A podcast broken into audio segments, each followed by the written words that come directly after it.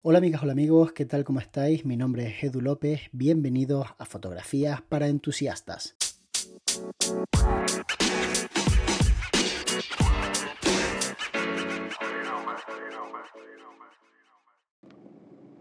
Hola Edu, ¿qué tal? Soy, soy Tony Quesada y me apetece mucho hacerte una pregunta, a ver si nos puedes aclarar un poco y ayudar, que es cómo hacer presupuestos de trabajos. Es decir, cómo calculas tú em, los precios de los trabajos que vas a hacer en función a las horas o en función a cómo. Es decir, una boda, ¿tienes un precio cerrado o calculas las horas que vas a trabajar?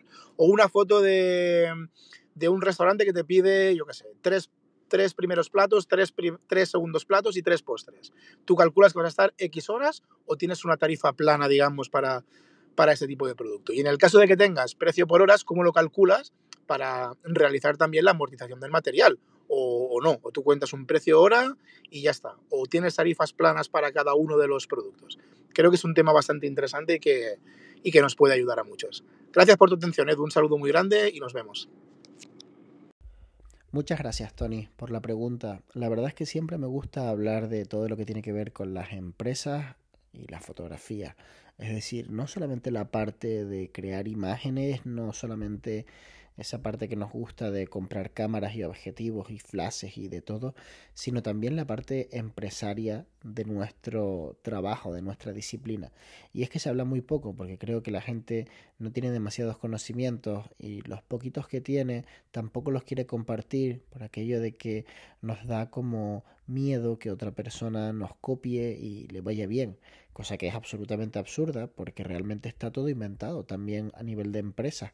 Tanto es así que se comparte muchísimo dentro del mundo de las empresas de cómo poner presupuestos, cómo analizar costes, cómo buscar mayores rendimientos, en definitiva, que está todo inventado, así que no tenemos que tener miedo a compartir esta información. De hecho, en este podcast ya se ha compartido esta información y ya he estado contando cómo creo un presupuesto Así que lo que voy a tratar de explicar hoy es cómo me estoy adaptando actualmente en esta situación de pandemia para seguir siendo competitivo buscando fórmulas nuevas que le resulten atractivas a mis clientes potenciales. Lo primero que hice cuando llegó todo esto de la pandemia fue relajarme mucho, es decir, pensar, oye, tranquilo, date un tiempo, no pasa nada, estás aquí tranquilito en casa, te levantas por la mañana, cafecito y a pensar y a disfrutar un poco de este parón que me viene genial.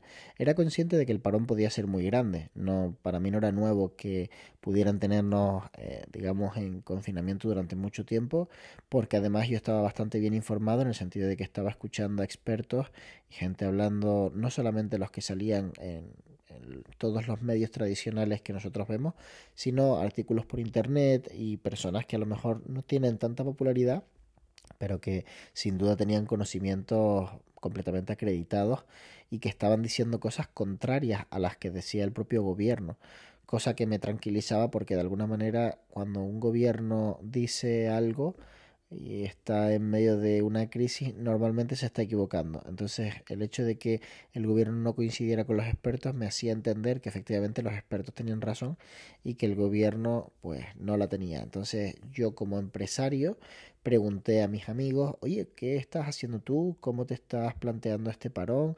Muchos entraron en pánico y se lo quitaron todo, se quitaron el estudio, se quitaron eh, todos los costes que tenían e intentaron quedarse, por así decirlo, en barbecho. Yo pensé que no hacía falta hacerlo, que podíamos valorar diferentes escenarios y entonces me planteé, pues, oye, vamos a valorar que aunque a unos les vaya eh, mal, a otros les puede ir muy bien, porque al final esto ocurre así siempre, ¿no? Entonces, ¿por qué no voy a trabajar yo para los que les va muy bien? Pensé, por ejemplo, en que crecería mucho el delivery y por tanto me di cuenta de que a lo mejor, oye, pues ahí podía haber un nicho de mercado para mí, hacer fotografía para este tipo de, de restauración. Entonces, cuando eh, nos dejaron ya empezar a tener cierta movilidad, me puse en contacto con unas cuantas personas con las que ya había trabajado para ofrecerles unos servicios y aquí es donde entra la parte de cómo hacer un presupuesto atractivo. Lo que hice fue cerrarles una especie de pack Y entonces les dije, oye chicos, ¿queréis estar un poco al día con el tema del delivery y actualizar vuestras fotografías? Podemos hacer una pequeña sesión bastante sencillita para que no os cueste mucho, os va a costar tanto dinero y eh, os doy las fotografías en muy poco tiempo y de esta forma y bla bla bla bla bla. Y entonces cerré un montón de contratos de este tipo lo cual me hizo conseguir tener ingresos en un momento en el que pues el resto de compañeros que a lo mejor no se habían adaptado a la situación pues no estaban consiguiendo tener trabajos, ¿no? Habían perdido los que tenían y no conseguían trabajos nuevos. Y es que yo creo que es importante recalcar que es tan importante tener la habilidad de mantener a tus clientes actuales como la de conseguir clientes nuevos. Hay personas que tienen facilidad para conseguir clientes nuevos, pero que su tasa de retención es muy baja. Y hay personas que tienen facilidad para mantener a sus clientes actuales, pero les cuesta una barbaridad encontrar clientes nuevos. Seguro que tú estás pensando que tú estás en uno de esos dos escenarios. Entonces tenemos que trabajar tanto para cuidar a nuestros clientes actuales como para conseguir clientes nuevos. Y también en una tercera categoría que sería volver a trabajar con clientes que ya hemos trabajado en el pasado, haciéndoles una oferta atractiva. Una cosa interesante siempre es hablar con las personas de una forma en la que no resulte evidente que necesitas el dinero, sino que dé la sensación que te has acordado de esa persona para ofrecerle algo que consideras que le puede interesar en este momento. Es súper importante recalcar eso, en este momento, porque esa temporalidad es lo que hace que tenga que tomar una decisión a corto plazo que a ti te beneficia, obviamente, porque tú estás intentando generar un ingreso. Entonces, para mí, lo que está ocurriendo actualmente es que yo busco la fórmula de hacer atractivo un servicio que llevo prestando los últimos 10 años, pero que dé la sensación de que lo que estoy ofreciendo actualmente es novedoso y si lo consumes ahora, si me contratas ahora, pues te beneficia de inmediato. Esa es para mí la clave ahora mismo de hacer presupuestos. Intentar que la molestia de contratarme, que al final es una molestia porque hoy una persona obviamente desembolsa un dinero cuando te contrata y eso le genera una molestia, sea mucho menor que el beneficio que va a obtener por lo, que yo le voy a prestar como servicio o las fotografías que vamos a crear o los conocimientos que le voy a brindar en caso de que a lo mejor lo que me esté contratando sea una asesoría, por ejemplo, un compañero fotógrafo. Entonces, realmente la clave de hacer un presupuesto no está tanto en decir, esta es la fórmula, chicos, se factura por hora y la hora cuesta tanto y entonces tú le pasas esto. No, la clave está en hacer atractivo una oferta que en este momento le puede venir muy bien a una persona y que por tanto te consume ahora e intentar después ofrecerle otras cosas que sean igualmente atractivas para que te siga consumiendo.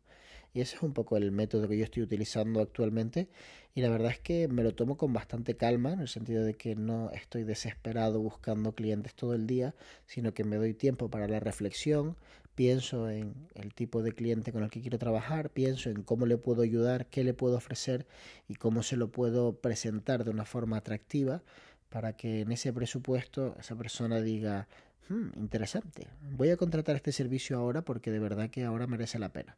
Por ejemplo, ahora podéis venderle a muchísimos proveedores que les está yendo bien, como son pues aquellas personas que están haciendo reformas, que les está yendo genial, podéis venderle reportajes de sus últimas cinco reformas por un precio cerrado y se las podéis entregar antes de un mes para que renueven todas las fotografías de su página web.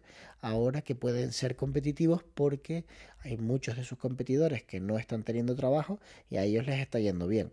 Entonces ahora tienen dinero para gastar. Y es una forma fácil de conseguir clientes que a lo mejor van a valorar positivamente pues esa idea porque van a decir, oye, pues qué buena idea, deberíamos renovar la web ahora que está todo el mundo peor, podemos destacar mucho más. Y créeme que funciona, sé que funciona porque me está funcionando muy bien en muchos sectores diferentes y creo que es importante recalcar eso, ¿no? Ofrecer algo que ahora puede darte una ventaja competitiva a un precio atractivo y competitivo, por supuesto. Espero que te haya gustado este episodio del podcast. No olvides participar mandando tus preguntas, que son muy importantes para nosotros a podcast.estudiolumina.com o a través del enlace que aparece en cada uno de los episodios de este podcast. Nos vemos muy pronto. De hecho, nos vemos mañana.